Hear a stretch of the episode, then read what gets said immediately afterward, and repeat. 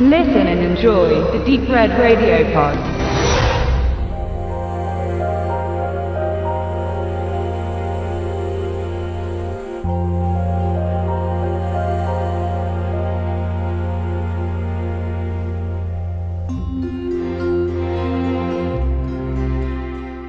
The Gift. Joel Edgerton kennt man nicht. Zumindest wenn man den Namen hört, können ihn die meisten nicht wirklich zuordnen. Dabei ist Edgerton durchaus eine Weile im Geschäft und hat einige bedeutende Rollen in großen Hollywood-Filmen wie Der große Gatsby, Zero Dark Thirty oder ganz aktuell in Black Mass gehabt.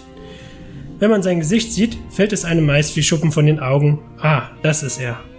Und Edgerton ist momentan sogar Kritikers Liebling, denn mit seiner ersten Arbeit als Regisseur bei einem Langspielfilm hat er viel Lob geerntet. The Gift heißt das gute Stück und hält sich bei den Kritikerportalen Metascore mit 71 Punkten und Rotten Tomatoes mit satten 94 Prozent in den höchsten Wertungsregionen auf. Und das ist gerade für einen Thriller heutzutage eine beachtliche Leistung. Doch ist der Film wirklich so gut? The Gift beginnt ganz konventionell und beim Anblick der Inhaltsangabe erwartet man zunächst nichts Besonderes. Es geht um das Pärchen Simon und Robin, die zusammen in eine Kleinstadt ziehen, in der Simon seine Kindheit verbracht hat. Es dauert nicht lange und sie werden von dem mysteriösen Gordo angesprochen, der vorgibt, mit Simon in die Schule gegangen zu sein. Simon kann dies zunächst nicht bestätigen, doch dann erinnert er sich an Gordo, welcher wohl ziemlich verrückt und durchgedreht gewesen sein soll.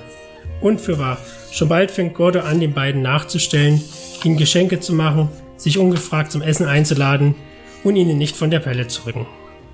Das schmeckt Simon irgendwann gar nicht und er macht Gordo eine heftige Ansage, dass er sich doch bitte fernhalten soll. Doch Gordo denkt gar nicht daran und beginnt mit Psychospielen, die das Paar in den Wahnsinn treiben. Und der Grund dafür scheint irgendwo in der Vergangenheit zu liegen. Nach ungefähr 30 Minuten Laufzeit muss man sich ehrlich eingestehen, dass man als erfahrener Genrekenner irgendwie gelangweilt ist, denn der schleppende Beginn und die allzu konventionelle Vorgehensweise wirkt zunächst ermüdend. Schon oft genug hat man irgendwelche Filme mit Leuten gesehen, die erst nett sind und sich dann als Psychopathen entpuppen und die Begründung der Handlung an irgendwelchen Nichtigkeiten festmachen. Man möchte fast schon innerlich abschalten und sich auf bekannte Filmberieselung einstellen. Doch dann fängt The Gift an, Haken zu schlagen und man ist augenblicklich wieder wach. Der Suspensegrad steigert sich enorm und gibt eine Spannung frei, auf die man schon lange mal wieder gewartet hat. Denn wer hier der Böse ist und wer nicht, ist schon bald gar nicht mehr so klar und man wird als Zuschauer immer wieder überrascht und an der Nase herumgeführt. Vor allem, wenn es um die Sympathien zu den einzelnen Figuren geht, weiß man bald gar nicht mehr, wen man hier eigentlich noch sympathisch finden soll und wen nicht. Ein kühles Katz-und-Maus-Spiel wird mit dem Zuschauer gespielt, der sich immer wieder selbst dabei ertappt, gerade dem Falschen nachzufiebern.